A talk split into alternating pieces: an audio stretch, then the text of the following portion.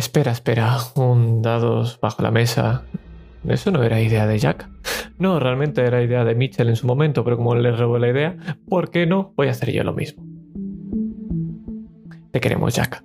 Vamos a hablar del aullido de las quimeras, el primer episodio, y vamos a aprovecharlo un poco como plantilla para cómo trabajar en una sesión introductoria, un capítulo número uno de una nueva aventura. También hay que decir que todo lo que hablemos aquí serán spoilers del capítulo número uno, igual que el resumen que vamos a hacer a continuación. Dicho esto, empecemos con el resumen. Todo está borroso, pero algo recuerda a Arthur. El dolor en la mano, la fiebre, la necesidad de subir a ese tren, de venir a la mansión de su tío. Es que en el andén de Londres hay policías que buscan a alguien y nuestros tres protagonistas sienten que podrían ser ellos. El viaje es tortuoso, la prometida de Arthur Gladys le seca el sudor de la frente, mientras que Jasper, su amigo de la infancia, no para de ver cómo les observan y cuchichean. Un pueblucho, miradas indiscretas, un bosque y esa sensación de que algo maligno observa desde él, que algo les persigue y un gran mayordomo de tez negra junto a un gran danés. Arthur se despierta al día siguiente por el mayordomo. Le trae un té y le indica que su mano está tratada por el doctor y que sus compañeros esperan fuera.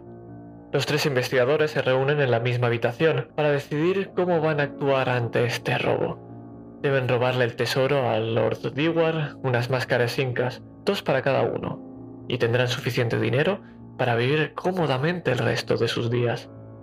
Una vez decidido el plan, bajan a cenar y en la sala de espera conocen a Julius Collingwood, un pintor con una fijación especial por Gladys, que desea con todo su ser pintarla en su obra. Además, consigue que Gladys acceda a visitarlo después de la cena.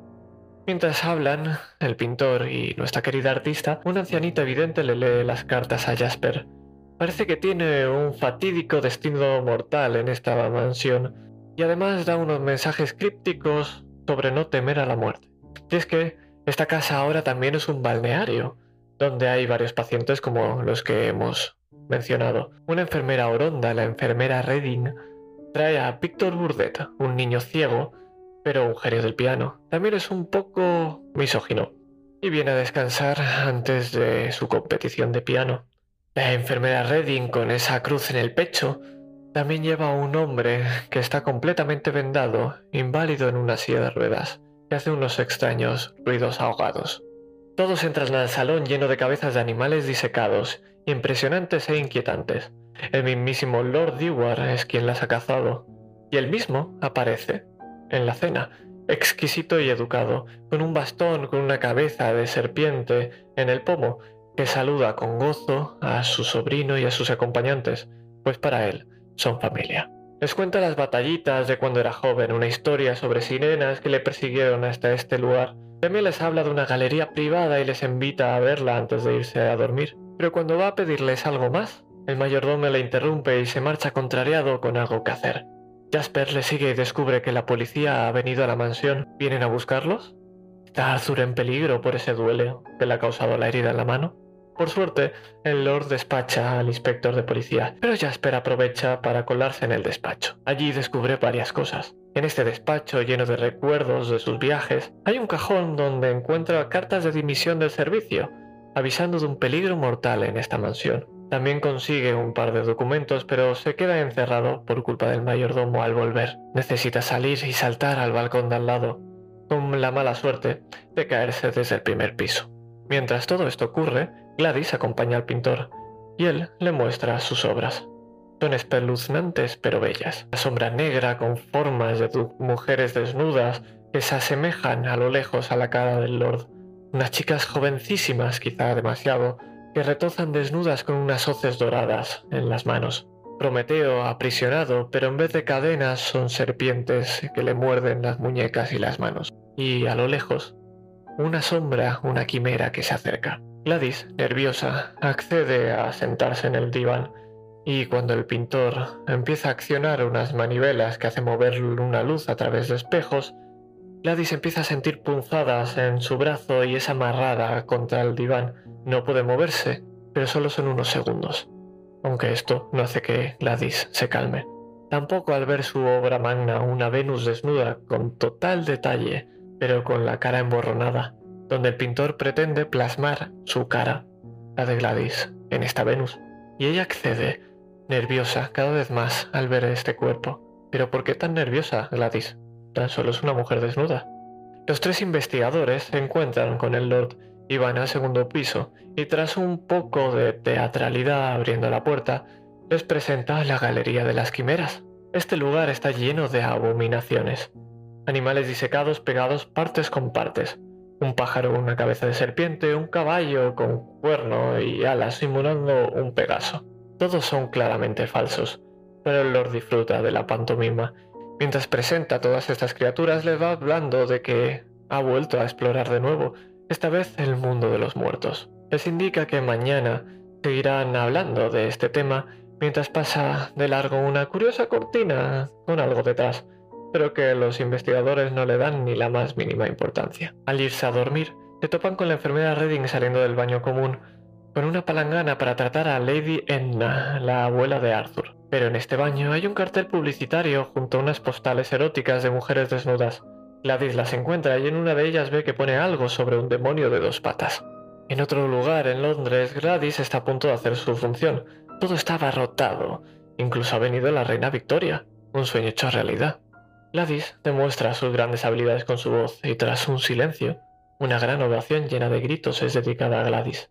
Pero los Bravo empiezan a transformarse en vitores explícitos y asquerosos. Y es que al abrir los ojos, se encuentra en un tuburio de mala muerte, lleno de borrachos deseosos de ella. Intenta escapar, pero es agarrada, y tiran y tiran de su vestido, hasta caer a la marabunta. Este ha sido el capítulo número uno, pero vamos a hablar un poco más a profundidad de él. Todas las introducciones, más o menos, suelen estar guiadas, ya que en ellas se tienen que presentar sí o sí ciertos temas, el ambiente y el tono, los personajes, el lugar y el conflicto. Una buena manera de introducir en la ambientación es haciendo un texto introductorio.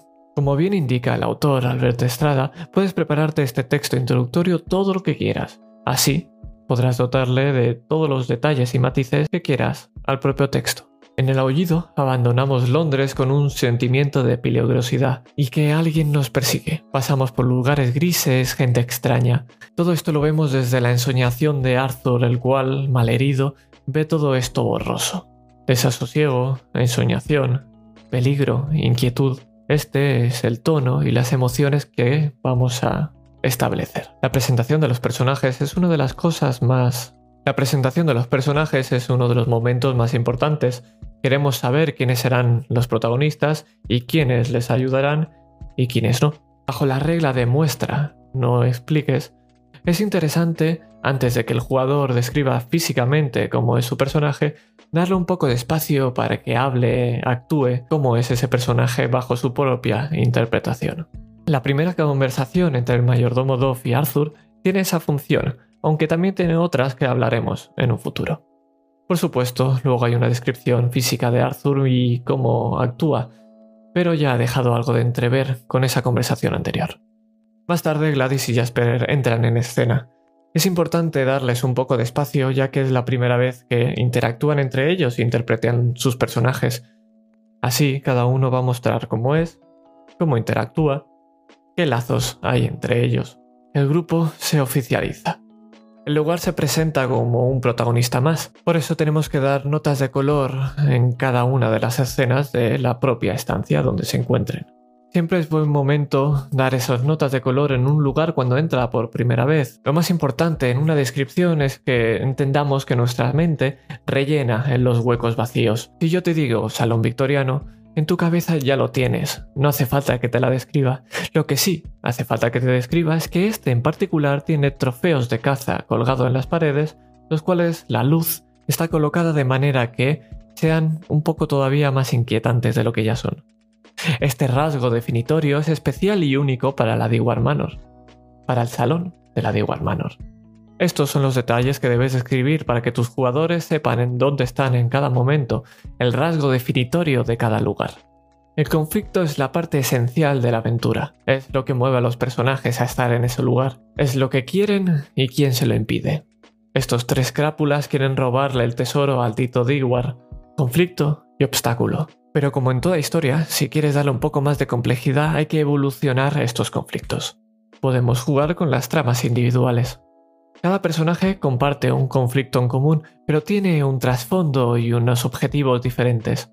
Gladys es un artista que ha perdido su voz, pero qué casualidad que haya un pintor que ha perdido su inspiración, pero que en este lugar, en el balneario, la ha recuperado, y además quiere hacerla partícipe de su obra. Quizá consiga recuperar su voz y que le explique qué es lo que ha hecho él. Sería una pena que Arthur, tan varonil pero quizá algo posesivo, no le interese que ese pintor pase tiempo con Gladys. Conflicto y obstáculo. Ahora es decisión del jugador en cuál prefiere centrarse y cuál de ellas prefiere explorar. Una vez decididos los personajes, el lugar, el conflicto y el ambiente, podamos dotar a cada sesión de cosas en particular, de detalles que la refuercen. En este caso, por decisión propia, cada sesión va a ser dedicada a uno de los protagonistas, Gladys, en su primer episodio. Todos los temas y conversaciones tienen algo que ver con ella. Desde la historia de Dewar con esas sirenas, hasta la presentación de la trama del pintor. En todas ellas, Gladys es la protagonista. Ella es la que encuentra postales eróticas y es la que tiene un sueño perturbador. Aún así, nunca hay que olvidar al resto de personajes, por eso es tan importante tener una buena balanza de foco. Un caso particular es la escena de Jasper en el despacho del doctor. En él estaba consumiendo mucho foco, y para evitar que siguiera consumiendo de él, cambiamos a Gladys sin saber qué es lo que consigue y cómo escapa de ese despacho. Más adelante, cuando hacemos un nuevo cambio de foco, descubrimos las consecuencias de lo que ha ocurrido y cómo ha caído estrepitosamente de un balcón, aunque no ha sido necesario jugarlo porque ha ocurrido fuera de foco. Para cualquier sesión de cualquier aventura, siempre está bien dotarla de detalles y leitmotivs, igual que jugar con lo que los propios jugadores te dan. Frases que digan los jugadores, acciones que hagan ellos mismos, escenas importantes, acciones que ocurran divertidas. Esos detalles refuerzan las escenas y la propia sesión. En el texto introductorio todo es gris y se utiliza muchas veces esa frase. Igual que cuando llegan a la Dewar Manor y un cuadro de los abuelos de Arthur, su mirada también es gris. Jasper queda encerrado en el despacho del doctor y qué casualidad que en la galería de las quimeras el propio doctor tenga un cordel de seguridad por si pasa entre otras muchas cosas, que se queden encerrado y esto lo explique mirando a Jasper. ¿Será simple casualidad? ¿O es que realmente sabe que ha entrado en su despacho? No lo sabemos, pero esto genera una inquietud en el jugador, solo por nombrar algo que ya ha ocurrido. Si los jugadores no han hecho una escena con suficiente potencia, podemos acabarla con una de cosecha propia, y puede ser lo que queramos. Con una escena donde muestre los planes del villano, o con simplemente un sueño, un sueño como el de Gladys, ella cantando en el Teatro de Londres, enfrente de la Reina Victoria, Qué pena que cuando se da cuenta y abre los ojos no está ahí, está en un sucio burdel donde los borrachos están demasiado exaltados con su canto y tiran de ella hasta que cae al vacío. Una escena mucho más potente que simplemente irse a dormir, ¿cierto? Hasta aquí el capítulo de Dados bajo la mesa del episodio número 1 de Al aullido de las quimeras. Bienvenidos a la War Manor otra vez. Pronto sacaremos la siguiente sesión y habrá el siguiente episodio, pero hasta entonces tenéis cualquier episodio directo debajo en la caja de comentarios. Así que nos vemos pronto.